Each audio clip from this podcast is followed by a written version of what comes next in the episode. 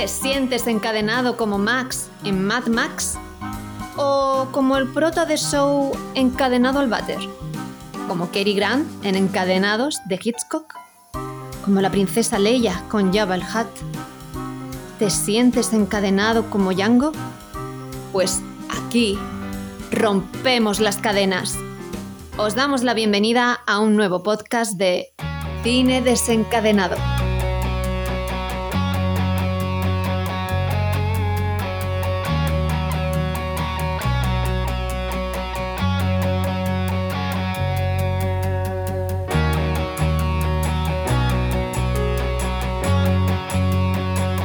Muy buenas, desencadenados y desencadenadas. Os damos la bienvenida a este nuevo episodio en el que vamos a hablar de Tetris.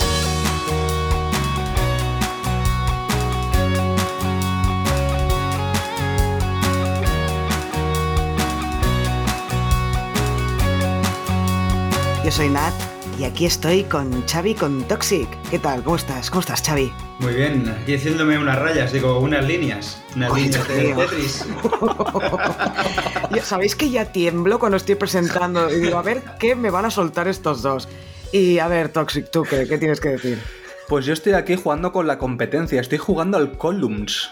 ¿Vosotros jugasteis al Columns? ¿Qué es Me, eso? No. me suena, ¿No suena? un poco, me suena Es- mucho. era el Tetris de la Game Gear. Era parecido, pero en vez de ser bloques eran como piezas una encima de otra, pero él se comportaba muy parecido. Ah, pues ni idea, ni idea, ni idea. ¿Jugabais al Tetris? cultura de videojuegos ¿Vosotros? tenéis. ¿Jugabais al Tetris? Sí, ¿no? En, en algún momento hemos jugado. Y, Sí, al Tetris, mundo, ¿no? y- y al Tetris pirata, sobre todo. O sea, de- máquinas de estas, que no era el Tetris oficial, pero era una, una especie de Tetris que además eran portátiles y te la ibas dejando de, con compañeros del instituto. Ah, no. de, Toma, déjame el Tetris, que voy a Yo jugar. tenía el Tetris de, de la Game Boy. Anda que no lo eché horas yo al, al Tetris. Soplabas el cartucho cuando, se, cuando no iba bien y le dabas golpes o algo al cartucho. No recuerdo hacer eso con la Game Boy. ¿Eso le pasaba a los cartuchos? es que Natros seguramente los limpiaba con amoníaco y tal. No- Todos, todos soplábamos los cartuchos menos Nat que los limpiaba con, con amoníaco. No, no. Que yo esto del TOC lo desarrollé años después. En la infancia todavía no, por suerte. Pero ¿no sabes lo que es lo de soplar el cartucho? No, ¿qué es? Pero a ver, eso cualquier videoconsola que ha funcionado con cartucho se soplaba el cartucho. Es que yo solo tenía la Game Boy, no tenía ninguna otra videoconsola y no recuerdo. A ver, ¿qué conversación es esta? por? A ver, no, estamos hablando del Tetris, la Game Boy, lo importante. Que Pues yo no. no. tuve la Game Boy original. Yo no la tuve. Yo tuve la Game Boy Color después, ah, la pequeñita pringao, ya. es que tú eres más Sí. pequeño, tú eres más joven. Pero tuve la Game Gear, que era en color, era mejor. Sí, Muy claro, claro. Pijo. En fin, eh, empecemos ya con el podcast de Tetris, de esta película que nos ha traído Apple TV este año. Em, como suponemos que habrá quizá mucha gente que no la ha visto, que incluso no sabe qué peli es, vamos a hacer la parte de valoraciones eh, generales de la película sin spoilers. ¿Vale? O sea que no hagamos spoilers durante la valoración de la peli. Luego ya cuando pasemos al director, reparto, ficha técnica y demás, ya podremos hablar con spoilers, pero ya avisaremos. Y Toxic, como has sido tú el que has querido hacer podcast de Tetris y nos has convencido a Xavi y a mí, eh, empieza tú, ¿qué te ha parecido? Os he convencido, pero a regañadientes, ¿eh? No, no, no estabas muy convencida tú, Nat. Xavi no sé qué opina de la peli. estarlo, ¿eh? Bueno, a ver, eh, esta peli no me llamaba nada, la verdad. O sea, era una peli que creo que incluso la, la anunciamos en alguno de estrenos. Me suena que incluso Xavi fue quien la dijo. Entonces, Claro. no esperaba nada de esta peli. Y en, en cambio, me la puse porque vi un vídeo de TikTok que te ponía la escena de, de la Game Boy, de la presentación de la Game Boy. Y entonces, claro, dije, ostras, pues me mola, ¿sabes? O sea, la vi que estaba bien grabada y tal, y que era interesante. Y me la puse. Pues me sorprendió muchísimo, porque no esperaba nada. A ver, no es un peliculón, no es una gran peli como las que hemos traído últimamente, pero sí que me parece que es una buena película, sobre todo una buena película de streaming, porque yo creo que esta peli en el cine perdería quizás un poco, eh, porque no es un muy ma- magnificente, ¿sabes? O sea, la veo un poco más de streaming. Eh, sin embargo, la temática mm, me parece que es aburrida, pero cómo te la cuentan la peli hace que, que, enganche. Entonces, a mí lo que me ha parecido es que es súper entretenida de principio a fin. Entonces, creo que es una peli para recomendar a casi todo el mundo, porque es muy entretenida para un sábado por la noche, que no te hace pensar mucho, pero que está bastante bien a nivel, a nivel técnico, está bastante bien. ¿Qué nota le has puesto? Le he puesto un 7. Estaría entre un 7 y un 8. 7 y medio. Siete y medio. Bueno, por si hay gente eso que no conoce la peli, en Film Affinity con casi 3.000 votos tiene un 6,8 que no está nada mal. En fin, pasemos a Xavi. ¿Qué opinas tú? Pues mira, yo estoy de acuerdo con, con Toxic en lo que ha dicho en que es una película realmente es entretenida, es, eh, es muy, eh, es muy amena, muy rápida, o sea, es, es, bastante simpática de ver también. Y podría haber sido, la verdad es que podría haber sido un tostón, realmente. Si, si se hubieran centrado en el, en el tema estrictamente empresarial y, y de contratos y, y, tal, podría haber, podría haber sido una película muy sobria eh, como por ejemplo podría haber sido, ahora me estoy metiendo en berenjenal, la de Steve Jobs que hizo Danny Boyle, que era muy, muy densa a nivel, a nivel empresarial, ¿no? Pero bueno, aquí han sabido darle este ritmo y, y esta agilidad y, estos recursos eh, visuales que, usan, que la verdad es que, que, queda, queda bastante bien, la verdad. Y a ver, yo eh, le pondría entre un 6,5 y un 7. O sea, uh -huh. me ha entretenido, pero es eso, no, no la considero, bueno, es un peliculón, pero lo recomiendo. Vale, pues a ver, um, yo ya tenía, como he dicho, Toxis, Toxis, ¿eh? Ahora, eh, Toxis, el Toxis, el Toxis, eh, tenía reticencias para ver Tetris y no sé si es que ya iba sugestionado a qué, pero a mí la peli en general, es, a ver, sí, es muy entretenida, si te gusta eh, las películas de espionaje y tal, yo ya también parto de la base que a mí no me gustan este tipo de películas, pero yo es que la vi ayer y ya casi me he olvidado de todo. Eh, menos mal que Tox, Toxic o Toxis se curra un resumen siempre y nos lo lee antes de entrar en el análisis, porque realmente eh, recuerdo, sí, claro que recuerdo cosas, no tengo eh, Alzheimer, pero es, es, creo que es muy olvidable la peli.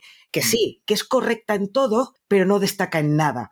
A mí es lo que me ha pasado. La he encontrado que es correcta en todo. Todo es correcto, pero no he visto nada nuevo, no he visto nada que me llame la atención, no he visto nada que me emocione, la película no me ha emocionado. Eh, el tema sí que quizá me ha tocado un poco más la fibra sensible, porque eso, eh, yo de pequeña jugué horas y horas al Tetris.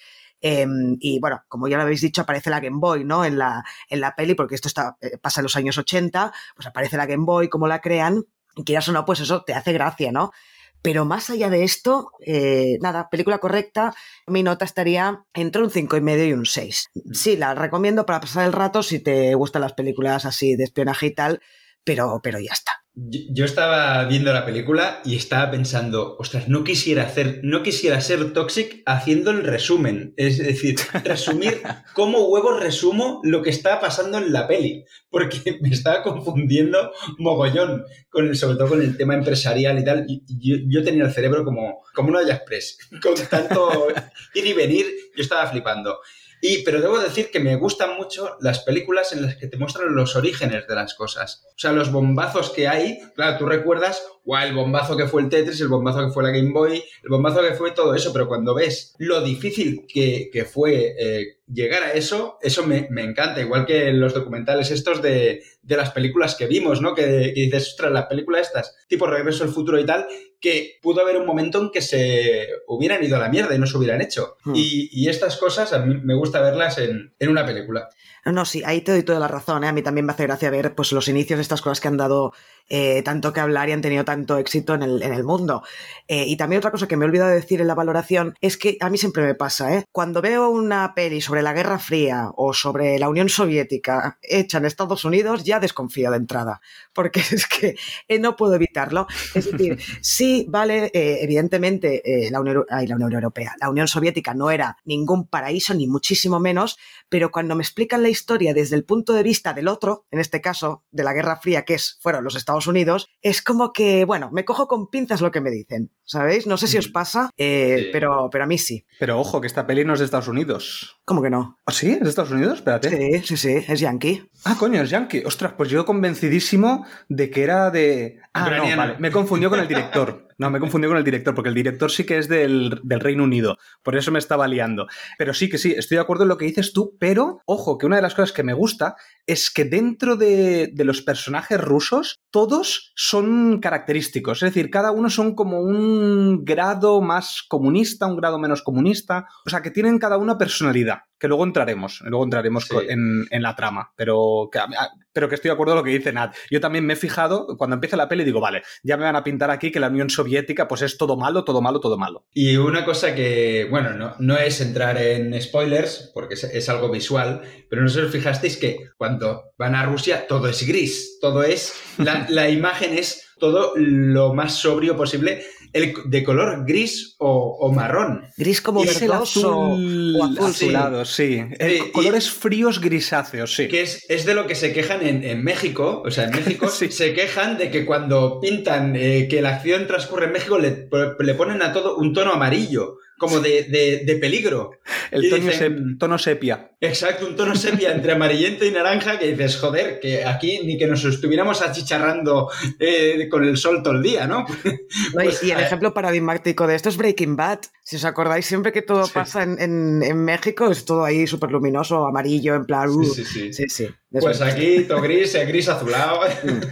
Bueno, eh, la fotografía, este, el color que tú dices, Xavi, me recordaba a The Walking Dead. Ay, a The Walking Dead, a The Last of Us. A The Last of Us tenía el tono este, el color este de The Last of Us, los edificios, así como medio, medio derruidos o, o que parece que se vayan a caer. Bueno, es que este color, este color o este tono siempre se utiliza para que el espectador le llegue una sensación de decadencia Sí, eh, sí. del sitio donde, donde está, ¿no? Y es verdad que toda la parte que transcurre en Rusia no tiene nada que ver con la parte que transcurre en Estados Unidos o en Japón, que es de, es de un color más natural, dijéramos, del- de un día soleado, de un día normal. Eh, pero bueno, ¿qué es eso? eh? Que no digo que, porque, a ver, yo no soy una experta, ni mucho menos en la historia de la Unión Soviética, pero sí que es verdad que en los años 80, pues la Unión Sovi- Soviética ya estaba en plena decadencia, o sea, se estaban a ir a punto de tomar por saco y de hecho en 1991 eh, se acabó, se acabó la, la Unión Soviética y, y- pero bueno, quizá me hubiera gustado que hubieran aprovechado un poco más para explicarnos más cosas, ¿no? Sobre Gorbachev, que aparece muy poco, eh, o estas tensiones que habían dentro mismo del Partido Comunista, porque ya empezan, empezaba a haber eh, diferencias dentro del mismo Partido Comunista de cómo se tenían que hacer las cosas, ¿no? Y es como que todos los personajes sí tienen personalidades propias eh, y hay uno eh, en concreto que quizás es un poco más disidente que el resto, pero bueno, que más o menos todos eh, viva la Unión Soviética y se acabó y ya está, ¿no? Pero bueno, no, si un caso, hablaremos más después porque todavía me va a dar un spoiler, yo la primera, porque voy hablando, voy hablando me embalo. Eh, así que si os parece, pasemos al, al director, eh, que ya nos ha adelantado Toxic, que es británico, no, no es yankee, es John S. Bart, Bart o Bert, ¿cómo se debe pronunciar este Yo apellido? diría que es. Bart. Bear. Bart. Bear. Bueno, pues este señor, la verdad es que mucha cosa hasta el momento no ha hecho. Tiene una miniserie eh, este año, precisamente de 2023, que se llama Stonehouse. Después también ha sido uno de los directores de la gran serie de Vinyl, eh, aquella creada por Mike, Martin Scorsese, Mick Jagger y esta gente. Y alguna peliculita como Fliz el Sucio. ¿Qué os ha parecido la dirección? Yo lo único que diré es lo mismo, que creo que lo voy a decir en todo, ¿eh? Correcto, ya está. Sí, sí, sí, sí, no voy a extenderme. Está, es correcto, pero bueno, al menos ha conseguido agilidad y eso se, se le Sí. agradece. Em, sí, también. O sea, yo creo que es que esta palabra, para definirla, es corrección, eh, porque no tiene fallos, no tiene grandes eh, cosas ni en positivo ni en negativo, pero creo que está todo muy, muy correcto. Eh, la dirección, pues yo creo que hay escenas que están eh, muy bien dirigidas. Eh, por ejemplo, esta que decía de la Game Boy. Eh, ¿Ya estamos con spoilers o no? Ay, sí, perdón. Oyentes, entramos, entramos con spoilers, entramos con spoilers. Vamos, Si hay alguien que está distraído ahora mismo, escúcheme, señor, señora, entramos con spoilers, ya está, venga. ¡Señora! El spoiler de la suerte, señora, que lo regalo. bueno, en verdad no iba a hacer spoiler, pero por si acaso. manos. Ay, sí, diga, diga. No, pues eso, que escenas como por ejemplo la de la Game Boy, creo que mm, funcionan muy bien porque le dan epicidad a algo tan sencillo como puede ser ver una puñetera consola, que en verdad no tiene nada, pero le da epicidad, le da ganas de decir eh, emoción, ¿sabes? Eh, Sí, lo que sí, siempre sí. le echo en culpa a Débora Cho, siempre es algo con lo mismo, pero es darle emoción a algo. Pues yo creo que este, esta peli, este Sí. director sabe darle emoción. Sí, además es tontería, porque yo estaba viéndolo y obviamente sabes que van a poner el va- se van a poner a jugar al Tetris con el- la Game Boy ahí, y, pero dices, "Oh, ahora va a cargar el Tetris, lo va a cargar y van a jugar y lo van a ver. Y dices, pero qué tontería, ¿eh? ¿por qué me emociono tanto? Si, es obvio, ¿no? Pero esas cosas me hacían gracia. Claro, pero yo creo que es más la emoción del hecho en sí que no por cómo está dirigido porque la gracia es, al menos a mí me pasa, o, es lo que espero, que me emocionen con cosas que no me tocan demasiado la patata. En este caso, como he dicho antes, sí que me toca la patata el hecho de que ese momento en que van a meter el cartucho del Tetris, claro, ¿no? Es como, wow, qué fuerte. O sea, eh, yo no vi que estuviera grabada de forma tan excepcional ni nada, simplemente que la propia escena en sí ya te lleva a emocionarte por el hecho de que te están mostrando una cosa que ha pertenecido, en mi caso, a mi infancia. Claro, pero en mi caso no, por ejemplo. Yo la Game Boy es una, es una consola que nunca me ha venido, o sea, ni me va ni me viene, porque no ha sido mi infancia. Igual que ha sido casi la mitad de mis amigos eran, tenían la Game Boy, yo tenía la Game Gear. Para mí, si saliera la Game Gear, ahí sí que me emocionaría, porque realmente me tocaría la patata. Ver el Sonic, por ejemplo. En cambio, aquí en esta, que es el Tetris, que a mí no me toca, en esa escena de TikTok que vi, que insisto lo mismo, fue lo que me enganchó, decir, ostras, pues eh, con la música y todo así como medio ochentera y medio así como una música de 8 bits, es lo que a mí me, encaja, me encaja mucho. Hay que decir, Toxic, que la Game Gear la tuviste tú y tu vecino. Y lo sé, lo sé. ¿eh? que además aquí, en la escena esta, dicen, dicen, no podemos hacerla en color porque, porque le tendrías que poner como nueve pilas. Y efectivamente, ocho pilas. pues efectivamente la Game Gear iba con ocho pilas. o sea, ¿Ah, que salió más o menos por la época, claro. Era, era imposible de, de llevarla con pilas. Tenías que enchufarla. Yo siempre la he enchufado se te daba para jugar tres minutos, ¿no? y se acababan las pilas, madre mía. bueno, si queréis, pasamos al, al, reparto que encabezando este reparto tenemos a Taron Egerton, que lo hemos visto en pelis como Rocketman o Kingsman. ¿Qué os ha parecido? A mí me ha parecido pues que está bien, está correcto. No sé si me voy a repetir mucho, lo siento. ¿Qué os ha parecido? A mí, a mí me ha gustado, pero es que ya me viene gustando desde que lo vi en Rocketman, es decir, las de Kingsman, dije, mira el guapete este, mm, que no lo hace mal, pero bueno, es un chico guapetón. Pero a mí en Rocketman me voló la cabeza la interpretación que, que tuvo Taron Egerton. Y entonces, desde ese momento dije, a este tío le pueden dar cualquier tipo de papel. Y aquí, haciendo de Flanders, está genial el tío. es como si no llevara nada, llevara nada, llevara nada. es que la verdad le faltan las gafas para ser Flanders, está, está muy chulo. Es verdad, el, bigotito es igual, el igual, bigotito es igual, igual.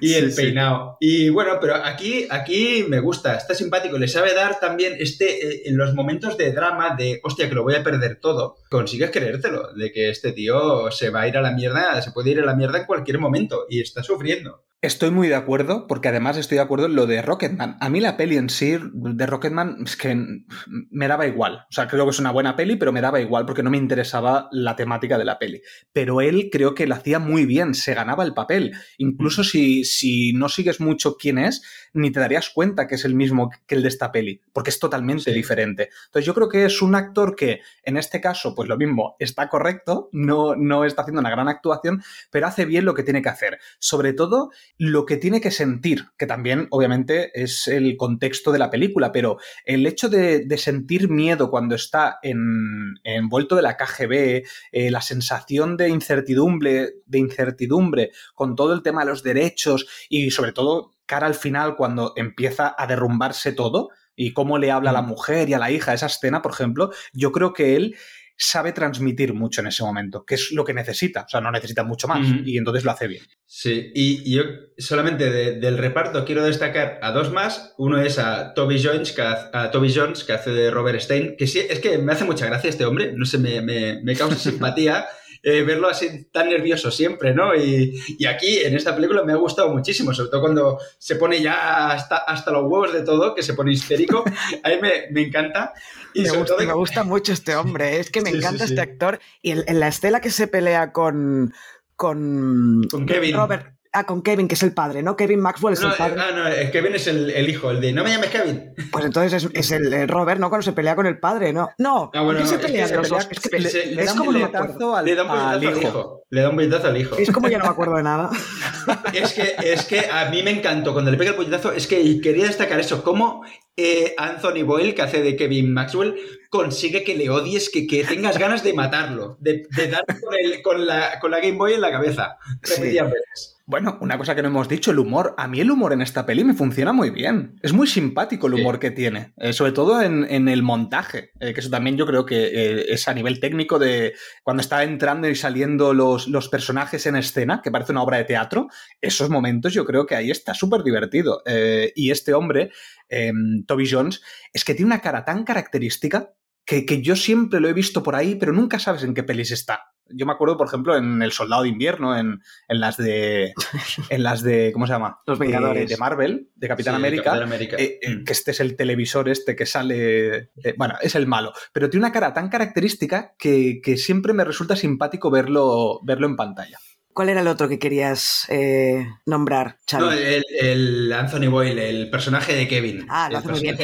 ¿Y qué os ha parecido Alexei Pajitnov, que es el, el creador del juego? Hostia, yo lo que he flipado. A mí me ha gustado mucho este tío. Me ha gustado, pero he flipado lo mucho que se parece al personaje, eh, al personaje real. Es clavado, pero clavado. he visto fotos, digo, así como el, como el personaje que el protagonista Henry Rogers eh, Taron Egerton no se le parece en nada, pero eh, lo que es el, personaje de Alexei Pajitnov, eh, increíble, increíble el parecido. Es que me, me, ha encantado.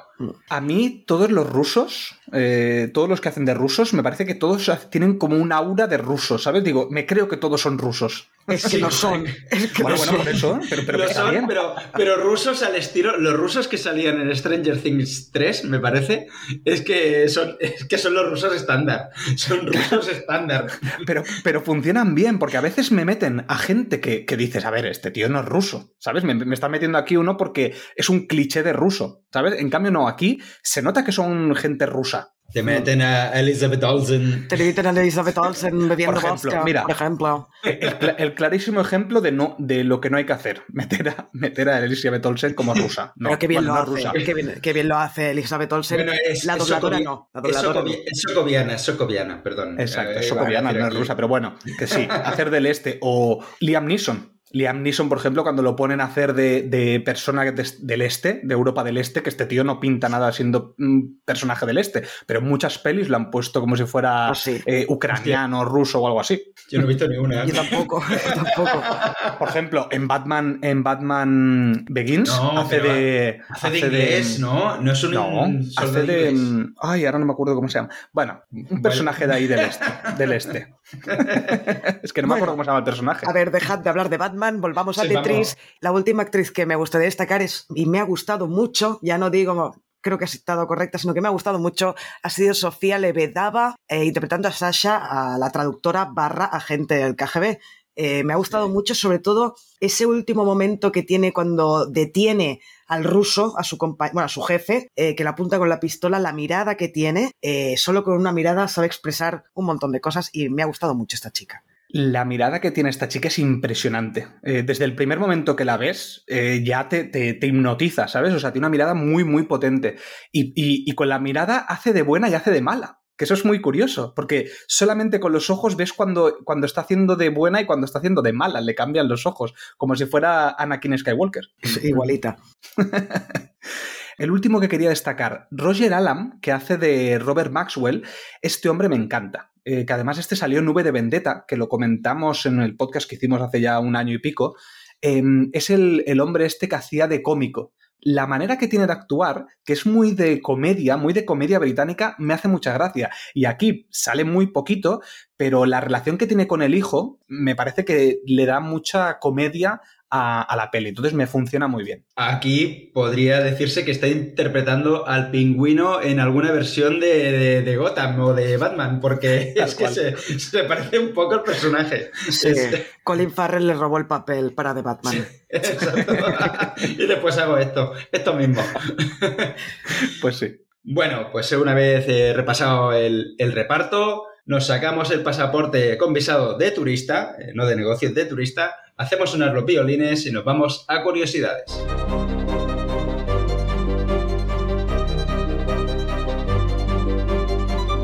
Bueno, a ver, eh, tengo preparadas algunas curiosidades, no son demasiadas tampoco, porque la peli al ser tan nueva y de, streaming, pues tampoco ha, salido tanto, ¿no? Pero bueno, vamos a hacer un repasito, unas pequeñas curiosidades de lo que es el, Tetris en sí, el, el y lo que lo rodea. ¿Vale? El Tetris fue el videojuego más vendido de todos los tiempos desde 1993 hasta 2020, cuando fue superado por Minecraft. Eh, sí, al final las cosas así cuadradas son los que triunfan, hijos. Eh, una cosa, el Tetris triunfa y ahora el Minecraft en un muñecajos cuadrados. También, los cuadrados molan, señores. no nos gusta el hiperrealismo aquí, ¿eh? Con los juegos no. no, no. Hostia, pero son un porrón de años, ¿eh? eh top ventas, joder. La verdad es que sí. Pues la franquicia de Tetris en su conjunto ha vendido casi 500 millones de copias, lo que la convierte en la segunda franquicia de juegos más vendida después de Mario. Ahí Mario, Mario gana, pero casi casi.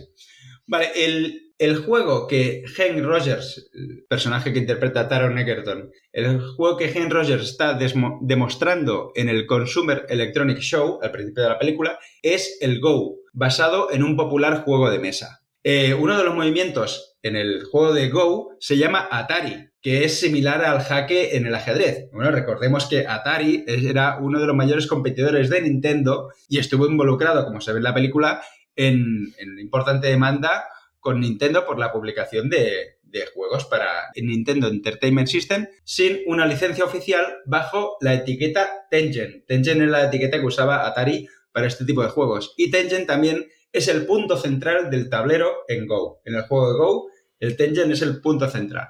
Bueno, y que otra curiosidad del juego de Go es que, bueno, se sabía que el expresidente de Nintendo, Hiroshi Yamauchi, era un hombre de negocios serio y severo, pero tenía una relación muy amistosa y cordial con Hank Rogers. Esto surgió de su interés mutuo en el juego de mesa Go y Rogers solía visitar a Yamauchi y los dos jugaban juntos mientras discutían posibles nuevos juegos para eh, Nintendo Entertainment System. Eh, al final lo que une es eh, solo juegos de mesa, realmente, más que los juegos de los videojuegos.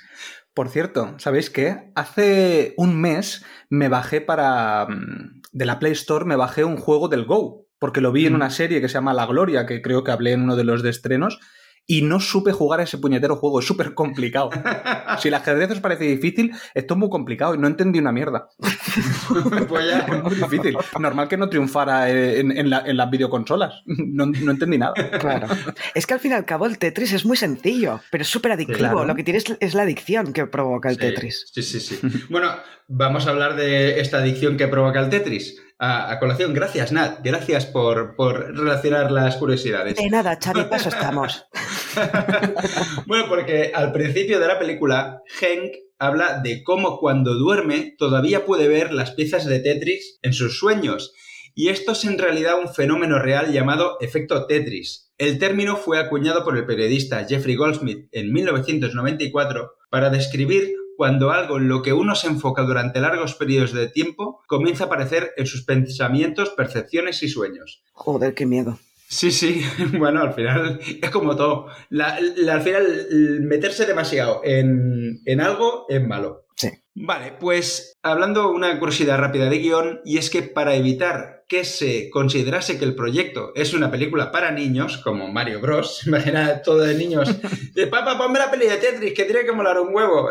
Pues no, no es para niños, para evitar, para evitar que ya la calificaran como película para niños, Noah Pink, el guionista, agregó intencionalmente blasfemias al guion para que le dieran una calificación más para adultos. Chico listo, chico listo. Sí, sí. Cosas que hacen al revés, ¿no? Quita, quita esto para que vayan los niños a verla. Pues no, él al revés. para, que, para que luego no digan los niños, ¡vaya mierda! Bueno, pues la, Vale, las dos últimas. Uy, la última sabrosa, sabrosa, ¿eh? De esa de, esa de, de salsa rosa. ¿Sabes? de, de Sálvame. ¿Vale? vamos a la penúltima. Vale, el verdadero Hank Rogers y Alexei Pajitnov, Pasitnov, joder, que me, cuesta, ¿eh? Revisaron el guion. Imagínate a Xavi haciendo de ruso en una peli. es que casi digo Pajillov. Eh, bueno, ya lo he dicho, perdón. bueno, pues revisaron el guion y Rogers dijo eh, que gran parte del mismo estaba adornadísimo. Eh, palabras textuales que dijo, dijo, es un guion de Hollywood, es una película, no se trata de historia. Así que mucho de lo que hay en la película nunca sucedió. Pero, eso sí, los cineastas nos hicieron un montón de preguntas sobre cómo sucedió realmente e hicieron todo lo posible para aceptar nuestros cambios cuando tenían que ver con la autenticidad. Pero eh, sí que es cierto que luego empezaron a haber licencias creativas como la persecución esa de coches.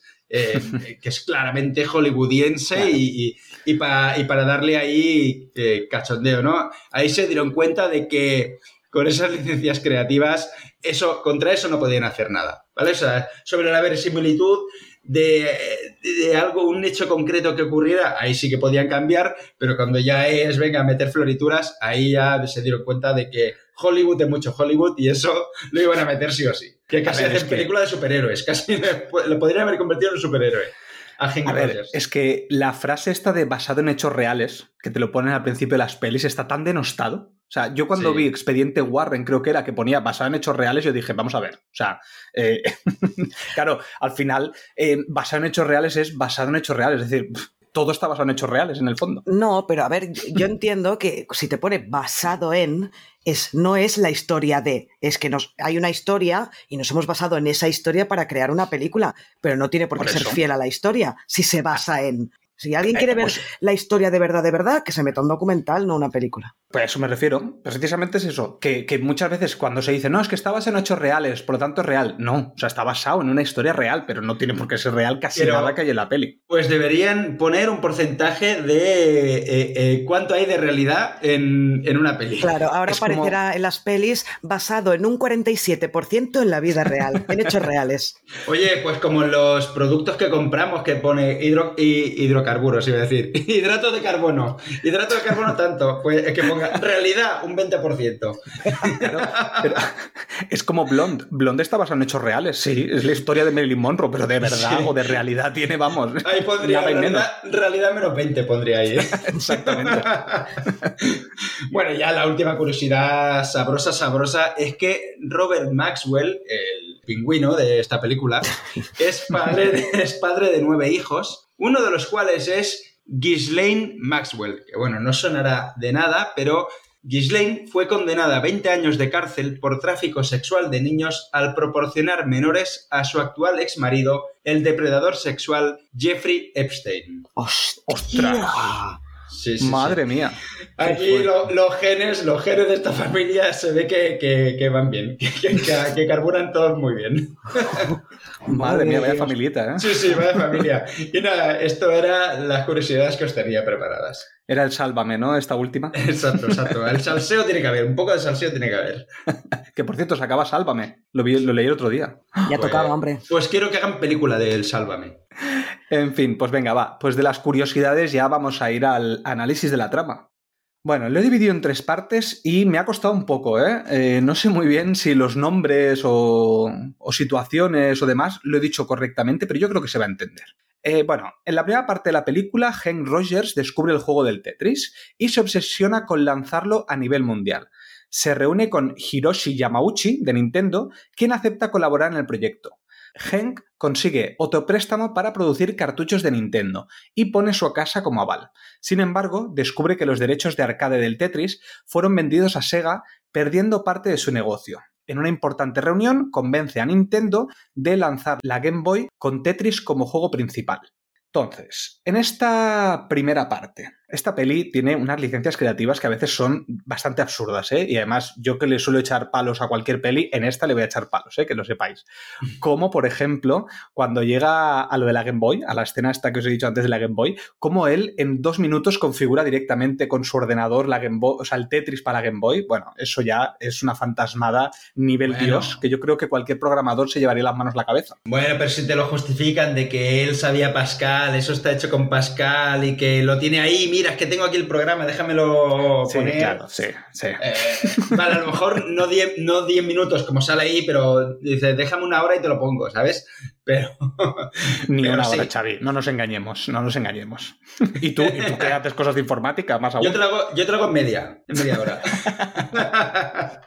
bueno, en fin. Eh, de este primer inicio, con la presentación, em, ¿qué os parecía? Porque eh, sí que es verdad que empieza un poco rara la peli, porque hay como muchos saltos temporales también, porque claro, él está pidiendo un crédito, te, empiezan a explicar que él había ido a una convención a vender eh, otro juego que es el Go y de repente ve que el, ayudante está jugando al Tetris ahí, se pira a jugar al Tetris y lo deja él tirado y luego él se pone a jugar al Tetris, luego va a pedir un crédito. Bueno, todo eso yo creo que está muy bien explicado eh, la parte visual, que esto es lo que decía antes Xavi. Eh, yo creo que todo lo que tiene que ver con los gráficos de Player 1 y cómo te va explicando la historia y quién es quién, las empresas, este tiene los derechos de este, este tiene los derechos de lo otro a pesar de que es un tema complicado, creo que lo explican muy bien y muy fácil. Obviamente se te habrá olvidado. Yo que lo he visto ya por segunda vez y me ha gustado, pues sí que me acuerdo más, pero, pero a ver, es, complicado, lo entiendo. Sí, pero esta parte es, más amena. Esta, esta parte de me voy a Nintendo, me voy a no sé qué, es, más fácil de, entender que, que la rusa es, muy rápida, así que te pone el player 1, player 2, player 3, ¿no? Te van saliendo los, diferentes eh, actores que van, que van conformando eh, esta obra, ¿no? Y esta parte de, empresas que se entienden, y me mola, ¿no? Porque dice, lo podemos poner aquí, lo de la Nintendo, lo de la mm, Game Boy mola mucho, ¿no? Pero llegó un momento que también llegó un momento que te mareas eh, cuando dices, ah, que vive en Japón este hombre, pero no estaba en, en, Los Ángeles o yo qué sé. Llega un momento que de tanto viaje te, te, lía un poco, ¿no? Pero bueno, no, pero es fácil. Esta parte sí, esta parte sí es fácil de entender. la, la, otra ya no tanto. Pero esta parte eh, con colores es fácil de entender. Si tiene dibujos es más fácil, ¿no, Charlie? Sí, exacto. Menos mal, menos mal que ponen dibujitos. Y te lo ponen como si fuera si fuera tontito. Bueno, pero, pero yo creo que se entiende mucho mejor con esos dibujos, porque yo, por ejemplo, ahora que estoy viendo la cuarta temporada de Succession, que también habla mucho de negocios, ahí es mucho más complicado entenderlo, porque claro, es, son, es más complicado eh, porque es más serio. Aquí como también te lo pintan un poco más infantil o un poco más como accesible a todo el mundo, me resulta bastante atractivo, ¿sabes? Para que te enganche la peli, porque es, lo que, es lo que ha dicho el Xavi antes. Si te ponen un tostón así en el primer acto, yo creo que todo el mundo se baja del, tren. O sea, es que mm. dejas la peli al primer cuarto, no aguantas más. Eso sí, hay que decir que el personaje, el protagonista, eh, Hank, es un cliché con patas, lo que le va a suceder.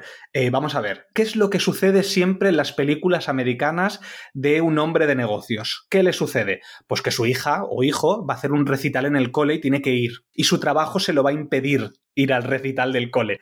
¿Qué sucede en esta peli? Pues bueno, pues el cliché americano. Eso sí, es de Japón. pero eso sí, es un recital también, ¿eh? Sí, sí. ¿Qué os pareció eso? La verdad, bueno, eh, es que es cliché todo, eh, cliché familiar, lo de rehipotecar la casa, vamos, eh, si, no hay, si no hay una película que hable de negocios en que el protagonista no tenga que rehipotecar la casa, no está bien hecha la película. Pero bueno, supongo que debió ocurrir de verdad, o no, yo qué sé. Como no ponen el porcentaje de veracidad en la película. Pero bueno, te lo tienes que creer. Pero sí que es verdad. Y además, qué malos los genes eh, holandeses, ¿no? Porque es de origen holandés. Qué malos los genes holandeses, porque las niñas tienen un, un 100% de, de, japonés. No, tienen, ahí no, no, son mezcla, ¿eh? Ahí hay que decir que no, que, o al menos de él no son esas niñas. Pero bueno, vamos a creérnoslo. Son de uno de los trabajadores de, de Mirror Soft. esos que están por no, Bullet, bullet, bulletproof. Eso, Bulletproof. sí, esos son. Mirrorsoft son los de los, eh, los padre-hijo e Maxwell, ¿no? Los Maxwell, creo que son. En fin, bueno, va, ¿Qué es Microsoft? No entiendo, ¿Microsoft? No, no, no, no, no. Esto es Mirrorsoft. ¿Y qué es, Microsoft? Es, la que al final de todo de la peli te dice que se arruinó, que estaban estafando dinero, que, que es el padre que, intenta ah. negociar con Gorbachev, pero no tenía dinero, que solamente hacía intercambios culturales, se supone, en vez de hacer negocios. Pues os podéis creer que yo pensaba que le habían cambiado el nombre a Microsoft para que no les demandaran o algo. ¿Y, Bill Gates dónde estaba? ¿Dónde está Bill Gates aquí en toda esta historia? Es que, desconecté un poco la peli, tengo que reconocerlo, ¿eh? Ya lo veo yo. es que no me estaba gustando. No me está gustando, coño. Como las abuelas. atención. Como las abuelas que se están cosiendo mientras ven la, la peli y lo dice, ¿qué, ha pasado? ¿Qué ha pasado? Cuéntamelo. bueno, tengo que decir que sé que Nat la vio en dos partes, porque le pregunté y me dijo, sí, he visto la mitad ya. Y no me está gustando mucho. sí, es que es eso, ¿eh? Para que yo deje una peli a decir, bueno, ya la acabo mañana, es que no me estaba gustando nada. Y pensaba, bueno, quizás soy yo hoy que tengo un mal día, pero al día siguiente, o tenía otra vez un mal día, o. Pero sí fue ayer, ¿no? Sí, sí, sí. Pero bueno, pues ya tenía un mal día. No, ayer no, hoy, digo, hoy. ¿Eres, tú? No, soy yo. No soy yo. Parezco Rajoy hablando ya. Me silencio y hablar vosotros. no, que es divertido. Así, así la gente se ríe de ti en el grupo de Telegram. Joaquín, Joaquín siempre se ríe de Nat. de las equivocaciones. En fin, venga, va, paso a la siguiente parte, que es donde hay más chicha. Como acto de venganza contra los Maxwell, Stein vende los derechos de la computadora portátil a Atari. Hank decide viajar a Moscú en busca de los derechos de Tetris y conoce a Sasha, una traductora. En el ORC se reúne con el jefe, que tiene los derechos de Tetris, quien sospecha que el Tetris japonés es una copia ilegal. Aunque la KGB le insta a abandonar el país, Hank insiste en reunirse nuevamente al día siguiente. Hank regresa a el ORC descubriendo que Stein ha robado los derechos del juego. Desde el org le ofrecen un nuevo contrato engañando a Stein, mientras el hijo de los Maxwell confronta al KGB por espiarlos. Henk visita al creador de Tetris y a su esposa mostrando sus buenas intenciones. Sin darse cuenta, Henk acaba en un club de personas contrarias a la Unión Soviética, mientras la KGB lo espía. Bueno, aquí tenemos todo lo que sucede en, Rusia, que además eh, ya desde, desde cuando se reúne con aquellos de Nintendo, de la Game Boy, ya le decían, ojo, que ahí no puedes entrar como turista, ojo que es un país peligroso. Y, ahí cuando Nat ha dicho al principio lo de que, bueno... Mm, representar la Unión Soviética desde Estados Unidos ya es como raro porque ya sabes para dónde van a tirar. Todo lo que te presentan en ese país decadente eh, donde casi todo el mundo es corrupto directamente, excepto el, creador del videojuego que para que nos lo planten como que es un hombre bueno tiene que darle el pescado a la señora que estaba esperando el pescado y se había quedado sin pescado porque son un país comunista. Pues bueno, excepto ese, todos nos lo están pintando como muy, muy malos. Y jugar al tenis con los hijos, mientras el otro no va al recital de la niña, ¿eh? que para que veas que es muy bueno, el, como el ruso este. Claro, pero todo esto a nivel económico, eh, en, esa, en, el periodo en que pasa todo esto, Gorbachev ya había em, impuesto la perestroika. no sé si sabéis qué es la perestroika, pero la perestroika fue un programa eh, de, reformas económicas porque el país a nivel económico se estaba yendo al carajo. De por ahí, una de las razones, de las tres razones que se dicen por las que la Unión Soviética se fue al carajo fue porque a nivel económico eh, Europa, el resto de Europa está avanzando mucho a nivel económico y creciendo a nivel económico y la URSS no. Entonces este hombre, Gorbachev, eh, creó este programa llamado la perestroika, que lo que hacía era liberar la economía. Entonces choca un poquito lo que vemos en la peli con tanta reticencia para vender el videojuego o, la patente o lo que mm. fuera, con, lo que realmente estaba pasando a finales de los años 80 en, en la URSS. Quizá fue así con el caso eh, específico del Tetris, eh, pero dijéramos que a nivel económico ya no ese comunismo que había de, de stalinista de, la Unión Soviética ya no estaba ahí. Eh, ya se, de hecho, los stalinistas empezaban a protestar y empezaban a haber choques internos entre, entre el Partido Comunista, los que seguían siendo stalinistas y los que ya estaban un poco más siendo más progres, entre mil comillas. Tampoco era el mm. paraíso en los años 80 la URSS. Pero me, chocó que hubiera tanto impedimento para, vender el juego, o que al menos eso es lo que salga en la peli. Sí, pero claro, pero luego cuando empiezas a ver que, vale, yo te ayudo, pero me tienes que ingresar no sé cuántos millones, o el primero que me dé el millón es el que se lo lleva, o sea, al final ves que están ahí de mm, sobórname y te ayudo, ¿sabes? O sea, ya ves que, empieza a haber mucho interés por parte, lo que pasa que por parte de ciertas personas. Claro, es que es, una persona, es un tío que es un corrupto, no es el Estado en este mm. caso. Claro, por ejemplo, a mí lo que me gusta de la peli también es la representación un poco de los diferentes tipos de, de rusos que podría haber. Como tenemos el jefe del ORC, que es, muy proteccionista, pero que lo que quiere son los intereses económicos de Rusia, o bueno, de la Unión Soviética, y luego tenemos, por ejemplo, el del, el del KGB, que básicamente es un corrupto. Ese tío no tiene ningún interés del país. Y luego tenemos a Sasha, que está un poco entre dos mundos porque pertenece al KGB, no es corrupta. ¿Sabes? Entonces, me gusta que haya diferente representación. Y luego tenemos a Alexei, que es el. que básicamente es contrario a la, a la Unión Soviética. Mm. Entonces, yo creo que eso está bien representado. Y el jefe del ORC lo que quería era el mejor negocio. Y, con, y lo que hace contra Stein es cambiarle el contrato porque le habían engañado. Al final él había vendido unos derechos y resulta que los otros habían malinterpretado el contrato para poder eh, vender, eh, o, bueno, ganar más dinero.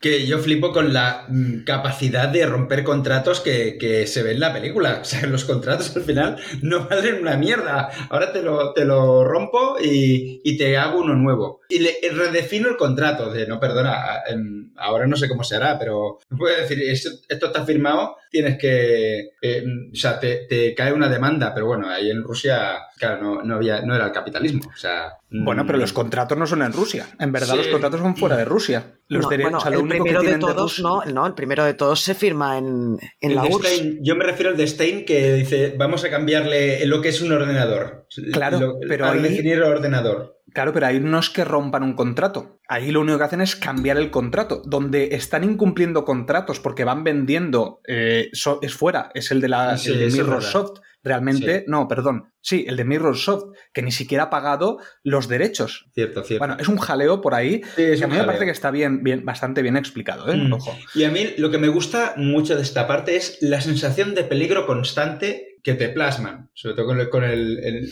que a Hank, a Hank, perdón, a Hank le pueden detener en cualquier momento. Bueno, de hecho, es que no hay personaje que no le diga, eh, ¿tú qué haces aquí? ¿Qué haces aquí dentro? Eh, no deberías estar. O sea, ese Hank ya debería estar encadenando cadenas perpetuas una detrás de otra durante toda la película.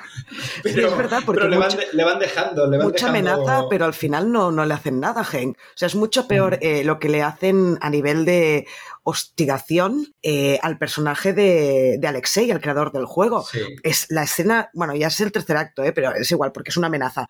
La escena Mm. del tipo corrupto del KGB, cuando les está explicando a los niños cómo funciona la gravedad, ahí tienes los huevos aquí en la garganta, ¿eh? O sea, está súper bien hecha esa escena y no pasa nada, porque además los niños Mm. tampoco se están enterando que es una amenaza. Simplemente lo están viendo, pues mira, nos está dando una clase de cómo funciona la gravedad, pero tú como espectador te das cuenta de lo que está pasando y está muy bien eh, la tensión en esa escena. Sí. Es- esa escena para mí es una clase de una clase magistral de cómo amenazar a alguien sin, sin amenazarlo. Porque ahí realmente no le dice nada directo a la persona, sino que juega con su mente, tirando cosas, hablando con los niños, ¿sabes? Y, y está muy bien rodada esa escena, ¿eh? Ahí sí que me, ahí sí que está bien rodada, ¿no? El director sabe Sí. crear la tensión suficiente, eh, con el ruido también de cómo cae la silla. O sea, a mí me gustó Sí, mucho. lo que pasa es que hay un momento que ya llega a decir el tipo, dice, claro, porque al final daría igual que tiraras una moneda o un niño que caerían a la misma velocidad. Claro, Cuando dice lo del niño, ya ahí Sí. la amenaza ya está un poco más descubierta, ¿sabes?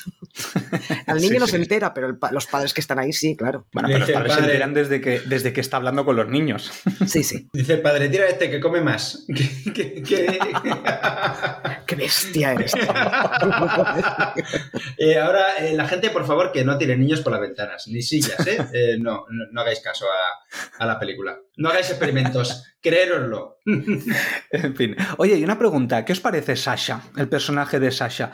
Porque sí que es verdad que parece que va a ser muy buena, que, que es todo bondad y demás, pero luego resulta que es mala. ¿Vosotros os lo esperabais? ¿Os parece coherente? Pero ¿Os ¿por parece demasiado buena actriz? ¿Por qué es mala? ¿En qué sentido dices que es mala? O sea, es mala. Me refiero que después no, estaba actuando. Lo que estaba haciendo era espiarlo a él. No, no era una traductora. Ya, pero bueno, que está haciendo su trabajo, pero yo no, yo no creo que sea un personaje que pueda decir que es moralmente malo. O sea, son, eh, a ver, en general, eh, toda la gente que aparece en la película, menos uno o dos de los, de los eh, soviéticos, la mayoría son los hijos de puta, claro. A ver, estamos hablando de un régimen totalitario como fue el de, el de la URSS, que fue horrible, aunque en la peli pasen los últimos años de ese, de ese estado o de ese totalitarismo. Pero yo a ese personaje no lo veo malo. Simplemente se hace pasar por una traductora y luego resulta que es un agente del KGB. Que el KGB de por sí son unos hijos de puta, sí, pero ella no hace nada para que digas que es mala, ¿no? en mi opinión. Hombre. ¿eh? Hombre, hombre, Hombre, le, le da ¿el un beso? beso? le da el beso y está casado. Eso es terrible. Uy, cuidado. No, pero a ver, a Uy, ver, lo que ha hecho, uy, lo que ha hecho, que estamos hablando de. A ver, pero claro, a ver, cuando tú dices malo y yo lo, lo encuentro, o sea, lo veo dentro de lo que es eh, la dictadura de la URSS, que cometieron actos horribles, momentos en que eh, eh, la guerra civil que tuvieron murieron más de un millón y medio de personas, que el cabrón de Stalin ejecutó a Trotsky, se hicieron un montón de barbaridades y que una tía se va a pasar por traductora y le dé un beso al tío para chantajearlo después, pues yo dentro de todo eso no lo encuentro tan horrible, ¿sabes? Bueno, pero a ver, vamos a ver, es que me estás comparando peras con manzanas. Yo no te estoy diciendo que esta tenga que ser peor que Stalin. No, hombre, no, no, no, no, joder. pero que yo, yo, en mi opinión, no creo que sea un personaje malo. Vale, a ver, malo. Es que habría que redefinir qué es malo, pero yo lo que digo es que es un personaje que empieza engañando porque se hace pasar por una traductora cuando pertenece al KGB y luego resulta que pertenecía al KGB, luego le da un beso sabiendo que le están haciendo una fotografía para luego chantajearlo eh, por los derechos de Tetris y que se pire del país, pues a eso me refiero que es mala. A ver, sí, obviamente, en, en grados de maldad, pues sí, sería un gris oscuro, no sería, no sería negro. Más mala es más mala es la de la que está escuchando todo con los cascos y se ríe. y se ríe, se ríe a sus espaldas. Eso sí que es malo. no, pero quiero decir que es que no sé si me he explicado bien, pero malo, para mí malo es el tipo, el corrupto del KGB, que es un hijo de puta. Sí, sí, claro, ese es el villano de la peli, sí, A ver, lo, del, lo del beso más cliché no puede ser también, ¿eh? Además que yo pensé con lo del beso, pensé, a ver, ¿por qué no estáis en una puerta con el cristal transparente? ¿Por qué el cristal es opaco? Eso no lo entendí, o sea, vaya mierda de, amenaza, vaya mierda de chantaje, que en la foto el tío puede decir, yo no soy ese, porque no se le ve la cara. Le mandan el fax ahí a su casa y podría ser Pepito el del quinto, ¿sabes? Exacto, podría ser el panadero, ¿sabes? Es que va mierda de chantaje, colega. Qué bueno. Y su, mujer mirándolo así en la silueta dice, la silueta es igual, ¿no? O sea, le podría haber pillado, dice, la silueta, mira, dibuja esto. Yo creo que dice, yo creo que miraba y dice, oye, oye, que estás empalmado, ¿eh? Ahora. Hay, hay un píxel en el fax que está hacia la izquierda, ¿eh? Ese vuelto es tuyo. Perdón, perdón. Oye, venga, volviendo a la peli. Eh, eh, por ejemplo, Alexei, eh, ¿qué os parece todo esto que sucede con él cuando, le, cuando están en el coche? Que le dice, oye, vamos a cenar, no sé qué, y él le dice, no, no, no puedo, llámame le da como el teléfono y resulta que él lo está invitando a su casa y tal. Que claro, ahí tienen mucho miedo de que acuda alguien que de repente pica la vecina y se acojonan todos. Y claro, lo siguiente que hacen es irse de fiesta a un sitio que yo dije, vamos a ver, o sea, en tu casa, ¿no? Y luego te vas de fiesta ahí a un sitio que están todos los, los contrarios a la Unión Soviética y haciendo proclamas anticomunistas. No sé, era un poco raro, ¿no? No sé, me, resultó un poco chocante. Sí. bueno, yo creo que eso es para hacer cachondeo y, para que suene de Final Countdown y, poco más, la verdad. Y Sí, parecía más una excusa para que sonara la canción y que hubiera un momento de divertimento en la peli que otra cosa, es verdad, pero a mí me chocó, pensé, pero a ver, ¿en qué, ¿en qué cabeza cabe esto, no? De que pueda haber una fiesta con la música toda hostia de esta gente contra la Unión Soviética si los tienen vigilados hasta que has desayunado, ¿sabes? La, la verdad que sí. Oye, hablando de música, ¿Os fijasteis en las canciones? La de. Mm, la de Hero of Glass de Blondie en ruso. En ruso, sí. Pero lo que más me gustó, esto me he olvidado decirlo antes, fue, es la versión que hacen de la canción del Tetris. Sí. En el final, ¿no? En el clímax final es. ¿no? Sí, bueno, de, hecho va sonando a lo largo de toda la peli. Lo que pasa es que cuando más se nota es al final, sí. Pero me gustó mucho la versión. cuando está la persecución, o sea, cuando sube el avión, ¿no? Es esa que suena, sí, sí, ¿no? Exacto, pero, pero ya te digo que está sonando, suena varias veces, sí. Y luego la de Ainita Hero también suena en ruso, o sea, está muy bien. O sea, estos eh, recursos de, musicales están Claro, esto es como lo que hizo Taika Waititi con en Roger Rabbit. en Jojo Rabbit. En Jojo. Exacto, exacto. Yo pensé lo mismo, sí. Pensé lo mismo. Eh, sí, sí, no. Aparte la música tiene como unos tonos muy, muy de 8 bits, ¿sabes? De estos de teclado, de teclado de, de música de 8 bits, pues sonaba todo el rato a eso. Y yo creo que funciona muy bien con todo el tema que hemos dicho antes de, la parte visual, o sea, que hacen un buen conjunto. Por eso a mí la peli me parece correcta, o sea, por eso yo también quería traerla, porque me parece algo diferente. Si no, si hubiera sido el agente invisible, por decir algo, esto es como la trama podría ser parecida a la gente invisible, pero con algo diferente, algo interesante, algo entretenimiento y bien explicado. Ahí vemos la diferencia. En fin, venga, va, paso a la última parte. Venga, dale. Venga, pues tras volver al hotel, Hank descubre el caos en su habitación y Sasha le advierte que se vaya dándole un beso de despedida. El jefe de Lork se reúne en secreto con Hank para obtener una oferta por los derechos de licencia, mientras también negocia con los Maxwell por petición del KGB. Hank descubre que Sasha pertenece al KGB y es amenazado con la fotografía del beso. Hank descubre que Atari robó la patente de Nintendo y vende el Tetris ilegalmente. Hank convence a los representantes de Game Boy para ir a Moscú y cerrar un acuerdo. Tras firmar los derechos, huyen de Moscú en una trepidante persecución. Finalmente, la familia de Hank se muda a Estados Unidos junto a la familia del creador del Tetris y fundan la compañía Tetris. En toda esta última parte, con el tema de los, de los derechos, de mm, esto de que los, los Maxwell intentan tirar de influencias de Gorbachev, que aquí Mm. eh, también te quería preguntar a ti, Nat, que tú sabes más de estas cosas. No te creas, ¿eh? No te creas. Ya, lo, Bueno, ya lo he dicho que no, que yo no domino, ¿eh? seguro que sabes. Claro, aquí Gorbachev nos lo pintan, pues bien. O sea, nos ponen que es, que es diferente a todos los personajes que nos estaban poniendo. Claro, Gorbachev fue quien abrió Rusia al mundo, ¿no? Fue quien declaró el fin de la Unión Soviética. Eh, sí, a ver, lo que, lo que hizo básicamente Gorbachev, aparte de la perestroika, eh, que es estos cambios a nivel económico, también hizo cambios a nivel político, eh, que fueron bastante importantes, que después permitieron unas elecciones democráticas en las que perdió el Partido Comunista eh, y luego hubo un intento de golpe de Estado eh, después de estas elecciones del Partido Comunista, aprovechando que Gorbachev estaba de vacaciones. O sea, pero Gorbachev no es ningún santo tampoco. Al fin y al cabo No, no, fue una de las personas que ocultó lo del Chernóbil todo lo que pudo.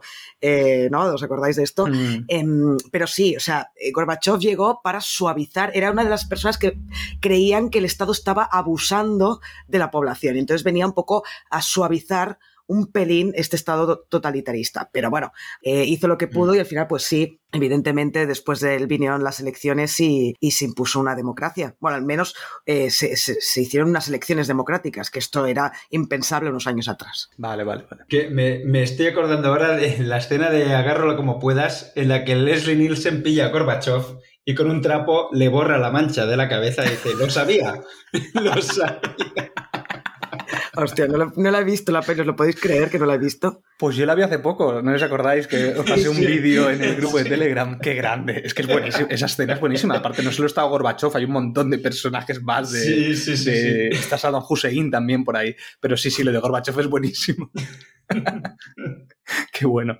En fin.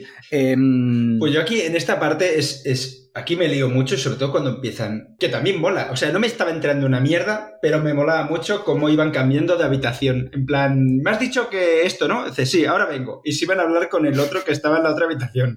Y así con, con varios. Y, y yo, yo digo, madre mía, ya tenía un cacao en la cabeza con el tema de los derechos.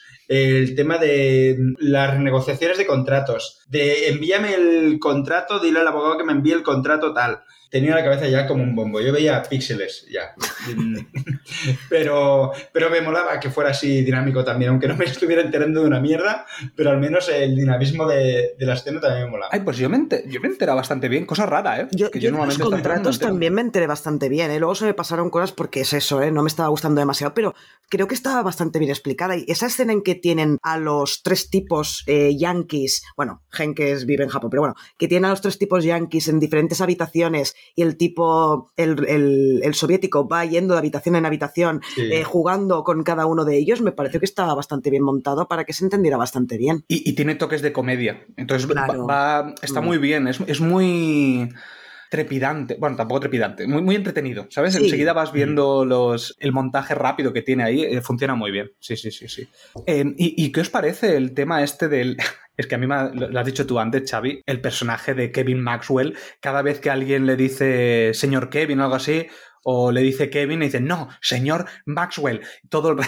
O sea, claro, es que es, es, es un tío que, no re- que nadie lo respeta. Entonces él todo el rato tiene que decir que él es tal. Y claro, él es así. Cu- Perdona, cuando le perdón. dice a su padre que no me llames tu hijo. no sé qué, ¿sabes? Sí, Y me, claro, pu- me que me puedo, y presentar yo. Me puedo presentar Sí, yo, eso es- sí. sí, sí, sí. Pero me gusta porque el padre, eh, a pesar de que, bueno, es que lo trata como un niñato, pero es, es un personaje que me gusta porque es, eh, no es corrupto. Claro, el padre es corrupto, pero él no. Él cuando lo intentan corromper, él no se deja corromper. Él lo que quiere es comprar los derechos y punto, ¿sabes? O sea, se quiere saltar al, al, al- al intermediario, que era el Epst- eh, Stein, Stein, Robert Stein, Stein, Stein. se quería saltar a este, pero él quería comprar los derechos, no quería estafar, no quería nada. Y cómo lo tratan como un niño, y claro, cuando se entera después con el puñetazo que le mete el otro, me encanta esa escena, me encanta, me encanta porque dice, él manda la mierda al padre. Sí, de hecho se enfada, ¿no? Mm. Cuando se entera de, de que, de que ha pagado o que decía que iba a pagar un millón de dólares por, por el contrato, ¿no? Al corrupto, sí, sí. Pero vuelvo a repetir que la escena del puñetazo es buenísima, me hizo mucha gracia que dos estuvieran peleándose y el padre ahí con el contrato en la mano leyendo a ver lo que pasaba, qué ponía en el contrato. Eh, esta escena es, graciosa porque eso no te están mostrando dos situaciones muy diferentes en el mismo momento y eso, el choque de esas dos situaciones, pues es, es muy cómica. Mm. Y luego también me gusta cuando, cuando Gen parece que lo ha perdido todo, que ese es el momento siempre en, en, en un guion, en una historia, está el momento donde el personaje está peor del mundo, que es casi antes de llegar al tercer acto, digamos. Antes de llegar al clímax, el personaje tiene que estar en la mierda total. Pues aquí me gusta mucho cómo lo representan porque la conversación que tiene con su mujer es, eh, le, dice, le dice, esto lo he hecho porque quería una vida para nosotros, claro, va a perder la casa y, y está, bueno, y claro, la niña que viene de la representación está, se pone a llorar, ¿sabes? Y la madre quiere esperar a que la niña desaparezca para poder hablar con él. Y el padre habla mal a la niña, que también es muy cliché, ¿eh? todo esto es muy cliché, mm. pero me gusta porque en ese momento ella le dice, es que ya teníamos una vida realmente. Nosotros, mm. o sea, has sido tú que tu ambición de querer más y más y más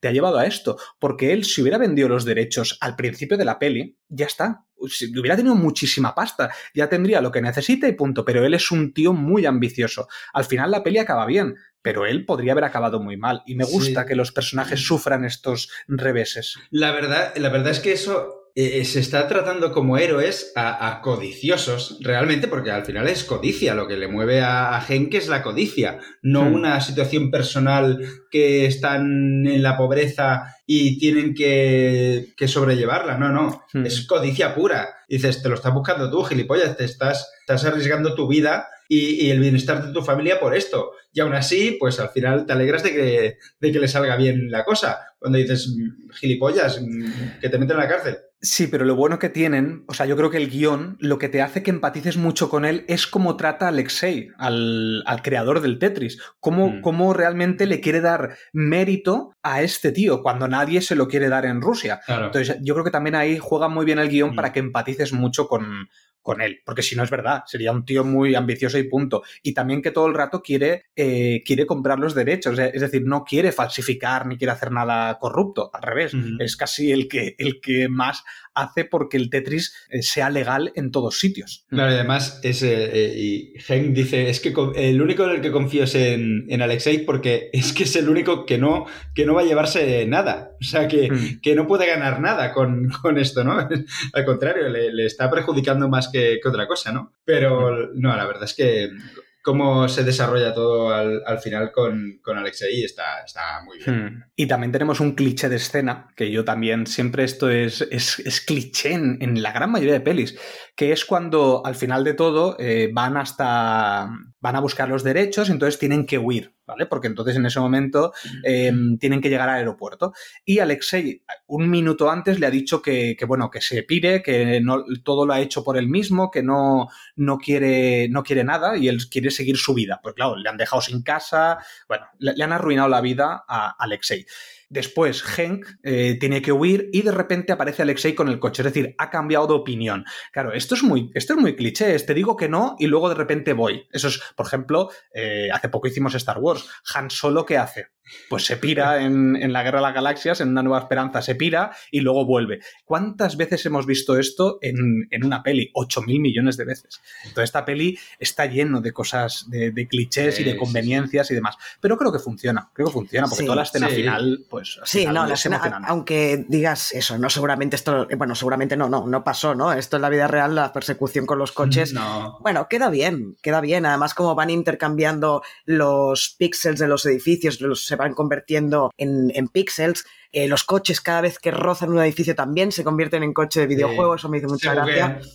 Cuando chocan se buguean los, claro. los coches, se, se, se, pixelan. se pixelan. Y aparte tienen las escenas estas que tienen que pasar por el... que me hizo mucha gracia, eh, que, que, viene el, el autobús de frente y se meten por la calle y parece que estén jugando al Tetris realmente con las fichas. Sí. Está, están bajando eh, por al lado de, de, una ficha larga, ¿no? De, de eso se va, se va metiendo por ahí. Realmente la analogía con el propio juego me hizo, me hizo mucha gracia. Ya dice, va, que ya está acabando, ya está acabando el juego, tienes que meter estas coñas, ¿no? Claro. Lo que pasa es que sí, después sí, sí, tenemos bastantes escenas clichés, que es como cuando eh, no, la madre y la niña llegan a casa y Heng le ha montado un escenario en la casa para que haga la representación, también cuando llegan los otros al aeropuerto, eh, los, rusos, ¿no? Alexei con su familia, ahora te puedo dar el abrazo que antes no te puede dar, y se dan el abrazo. Eh, o sea, es muy Hollywood, ¿eh? el final de la peli. Y lo, y lo, del avión, que están unos en un avión y se ponen a. entran los de la KGB al, avión y bueno, ¿no? Es que estaban investigando otro avión, ya había salido el otro avión, ¿no? Sí, porque el, otro avión, iba a Zurich, ¿no? Y ellos estaban en el otro. Que además lo que hacen los cabrones del guionista o quien sea es que al lado de Gen te ponen a un japonés y entonces te piensas que el avión va a Japón. O sea, también engañan al espectador. Piensas que el avión va a Japón y entonces no descubres que es otro avión hasta que no ves que despega y se escucha que el tipo comprado que ha dicho, no, el, avión hacia Zurich está despegando o algo así. pero además de, lo que tú has dicho, Nat, por el altavoz suena, suena cuando dice eh, próxima salida Tokio, escala Seúl. Es decir, te lo están diciendo también que el próximo vuelo es ese. Y él había comprado teóricamente para el próximo vuelo. Entonces también te están engañando. Pero bueno, al final funciona. es muy cliché también, porque esto también es muy cliché. No, sí, porque mientras, cuando tú tienes al corrupto malo, malísimo, que le tienes mucha rabia y ves que ahí se ha jodido, pita, jódete que se te ha escapado en el otro avión, ¿sabes? Pero, es un cliché, o sea, no un cliché, sino un poco, bueno, te han engañado un poco, no, no conveniencia, te han engañado un poco al espectador para que llegues a ese momento de, ah, te han engañado a ti también, jódete, ¿sabes? Bueno, y aparte que está está a 15 metros de él y después se le da tiempo a subirse a un avión que no es el mismo que el otro. O sea, es muy conveniente. Igual que en, la, mitad de las, la mitad de las veces de las reuniones que hay, siempre coinciden entre ellos. O sea, no hay vez que no haya una coincidencia de gente que está casualmente. Y os pongo un ejemplo. Cuando va a, buscar al de Nintendo, eh, se cuela y se lo encuentra por ahí paseando. Sí, es que me, han dicho, me han dicho que Moscú es muy pequeña. Ahí tiene unos mil habitantes o así Moscú. Entonces es normal que te encuentres con todo el mundo cada vez que sales a la calle o vas a cualquier lado, ¿sabes?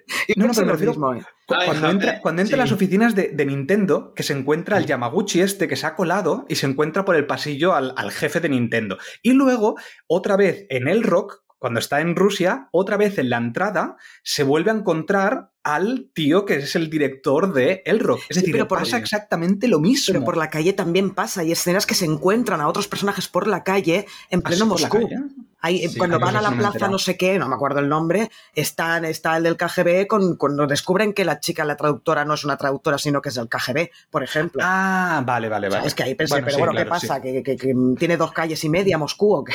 ¿O esto?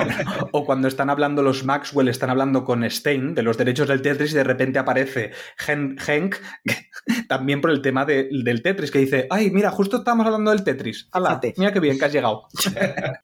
no sé, es muy, es muy conveniente, pero bueno, yo creo que lo bueno que tiene esta peli es que primero no busca verosimilitud. Yo creo que no, en ningún momento te están diciendo esto, esto es real. No, eh, está basado en hechos reales. Y es muy entretenida. Entonces, yo creo que, esa parte mm. funciona muy bien. Sí, sí. Y lo que, lo que está bien también, cuando ya llegan Alexei a, a Estados Unidos, que ahí ya todo se ve, de, el, eh, se ve a Gen con la camisa bien colorida para que se vea que es Estados Unidos. ¿eh? Aquí hay color, no como en Rusia, que, estás todo saturadísimo. Aquí, oh, mira qué colores te encuentras. Va con una camisa hawaiana, ¿no? Algo así. Sí, sí, sí, por eso, para que se vea bien que los colores. Solo faltaba que pusiera Miami. Miami Beach. Como en la San Francisco, creo. Como la serie CSI Miami, que era todo súper naranja por los cristales. También. Se veía todo un colorido y el pelirrojo de, de Horatio ahí, que se viera bien los colores. Pues aquí lo mismo. Y, bueno, lo último ya que tenemos es esto, bueno, primero que mm, lo ha dicho antes Nat, el personaje de Sasha detiene al, al, del KGB, al corrupto, que también está muy bien porque el poder para poder detenerlo se lo da Gorbachev a, Sasha, o sea, le da el poder para poder detenerlo. Y, es verdad que ahí ella está muy bien, ¿eh? Sasha está muy bien. Bueno, eh, Sofía Lebedeva está muy bien porque ves como que está con los ojos llorosos y ves como que se ha sentido traicionada. Realmente está muy rabiosa con este tío que, es un corrupto y está dañando a su país, o en lo que ella cree también. Y ya lo último que tenemos son estos, esto que ya es real, que nos dice el epílogo, que nos va diciendo, eh, al final fundaron, fundaron Tetris juntos, luego la hija de, de Henk es la, propietaria de Tetris, luego nos dicen que Maxwell, Maxwell padre, eh, lo metieron en la la cárcel, luego que el hijo también fue juzgado, no sé qué. Bueno, Sí, nos van se diciendo diferentes. bancarrota y no sé qué, sí. Exacto, nos van diciendo ahí y, y la, y la cantidad de mm, videojuegos que vende Tetris, que vende una barbaridad de, que es lo que nos ha dicho antes Xavi en, el, Mm. En, el, en las curiosidades. Bueno, pues, eh, ¿queréis recomendar alguna peli parecida de lo que sea? Eh, ¿Tú, Toxic, tienes alguna peli para recomendar? Mira, yo quiero recomendar, bueno, quiero desrecomendar una peli, porque ahora lo he pensado mientras estábamos hablando, que es la peli de Pixels. No es la llegasteis a ver. sí. Claro, porque hemos hablado de esta parte donde veíamos los píxeles en la persecución y digo, claro, y me he acordado de esta peli, digo, qué mala era esta peli, por el amor de Dios. Eh, muy mala, muy mala. Pero bueno, a ver, si os gustan las pelichorras de, de Adam Sandler, es una pelichorra de Adam A mí Sandler. me Además, entretuvo, ¿eh? Pixels. yo le puse un Sí, 4. Y un A ver. 5. Lo acabo de mirar, No le puse un está- 5. No está mal. Yo le pondría también un 5, 5 y medio. O sea, está bien. Es, para pasar el rato. Sí. Es un pasarrato. No le pidas más. Si sabes a lo que vas, es disfrutona. Y luego le ha puesto un 5 y medio a Tetris, ¿eh? También. O sea, le has puesto un 5 y medio a Tetris y a Pixels igual. Bueno, pero es que, a ver, es, es lo que he dicho. O sea, esta película está bien y, y sin, sin más, eh, con Pixels, cuando yo pongo un 5 en una peli, es me ha entretenido, punto. Y, y con Pixels me pasó. Ahí está, ojo, que he dicho A un mí 5 no. y medio. 5 y medio, 6. De hecho, en Film Affinity a Tetris le he puesto un 6. Porque no puedo Ah, ponerle un bien, 5 y medio, ¿eh? Pero le he puesto un 6. sí, sí. Por cierto, está en Netflix, por si lo queréis saber. Tetris no, ¿eh? Pixels. No, no, Pixels, Pixels, perdón. Y luego sí que quería recomendar la red social. Yo creo que la red social, así, hablando de tema de derechos o quién es el creador y todo lo demás, creo que funciona muy, muy bien. Además, creo que es de los únicos papeles que tolero a. a- ¿Cómo se llama? A Heis- a Eisenberg. Este, a Jesse, Jesse Heisenberg. Eisenberg. No, Eisenberg. Eisenberg. Heisenberg no, Heisenberg es el de.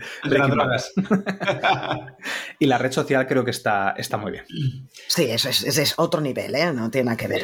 Pues yo os quiero recomendar una película que es que ya me recordó a esta eh, cuando vi el tráiler de Tetris. Dios, ¿cómo me recuerda a esta película? Y es la de El fundador, de los orígenes de McDonald's, del imperio de McDonald's. Y la verdad es que mm, realmente se parece bastante esta película. ¿Cómo Me se llama? El fundador. El fundador. El fundador es de 2016, no está en Ah, la de Michael ahora. Keaton, vale, no la he La de visto. Michael Keaton. A mí me gusta mucho, la he visto dos veces y yo creo que mm, más pronto que tarde va a caer una tercera porque me gusta mucho esta película. Michael Keaton está soberbio y ves eh, los tejemanejes de, de- del cabrón que fundó el imperio de McDonald's. Y la verdad es, es también a nivel empresarial, a nivel de contratos y tal, pero como ves el cabronazo, cómo, cómo consigue las cosas, eh, mola mucho esta película. Mira, pues a Sí, mí me gustaría, no sé si existe, pero una peli que explique las negociaciones entre la, la Unión Sovi- Soviética, ya con Gorbachev, y McDonald's para abrir el primer McDonald's de, de Moscú. En la Plaza Roja hay un McDonald's, todo el mundo lo sabe esto, ¿no? Que hay un McDonald's ahí en medio de Moscú. Se abrió en 1990 y la Unión Soviética acabó en 1991.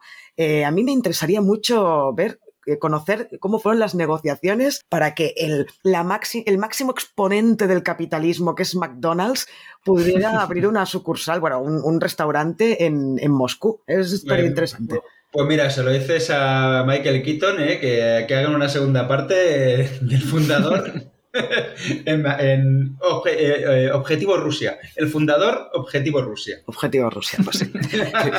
bueno, a ver, eh, os, eh, yo la, la peli que tengo para recomendar es para mí una de las mejores películas que transcurren durante la Guerra Fría y es la película de Stanley Kubrick, Teléfono Rojo, Volamos hacia Moscú, pedazo de peliculón, ya en general es una de mis pelis favoritas, eh, tiene un pedazo de 7,9 en Film Affinity, la podéis ver solo en Filmin, eso sí, pero qué gran, qué gran película, por favor, algún día me gustaría hacer podcast de, de esta peli de Kubrick porque es que, que me parece, vamos, Es- historia del cine. ¿Tiene comedia esta peli o no? Dime. Es que es comedia, es comedia. Ah, es comedia. Ah, que has preguntado Vale, si vale. tiene comedia. Sí, sí, es que es Sí. comedia. Hay un Ah, momento, vale, por vale. ejemplo, que hay un tío que dice, por favor, no se peleen aquí, esto es el Ministerio de Guerra.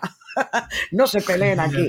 Eh, es buenísima, es que es muy buena. Es Y además, Ay, pues no la he tiene- visto, quiero verla. Ay, mírala, te va a tiene- encantar. Tiene un tráiler, esta película, que es, es muy absurdo. Hostia, tengo que buscarlo porque eh, van a intercalar. Es un tráiler hecho intercalando frases de la película que parece que sean inconexas, pero tienen sentido. O sea, son frases aleatorias de la película y tienen sentido dentro del tráiler. O sea, eh, no me sé explicar, pero si lo veis, eh, diréis, hostia, qué curioso esto. Ah, pues ya Es lo miraré. Kubrick, Kubrick es un artista, incluso en la comedia, que Sí, flipas. claro, es que además está, está protagonizada por Peter Sellers, eh, que es Hombre. uno de los reyes de la comedia, entonces es- tienes la Doctor- combinación perfecta ahí. Doctor Strangelove.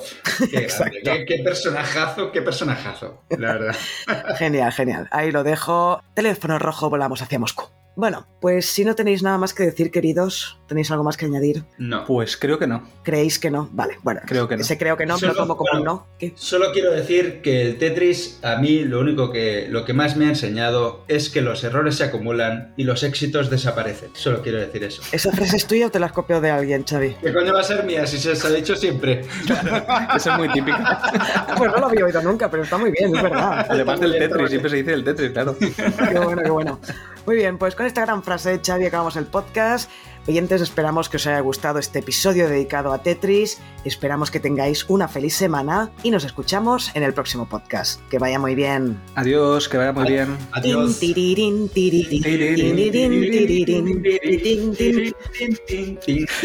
Mira que, en el ante- mira que en el anterior podcast dijiste, no cantéis al final porque luego no me encaja con la música que pongo. Pues ala. Es que cuando, cuando he empezado a cantar digo, mierda, se va a solapar con la música al final del podcast. Pero bueno, que, que- que ya, había- ya me había arrancado.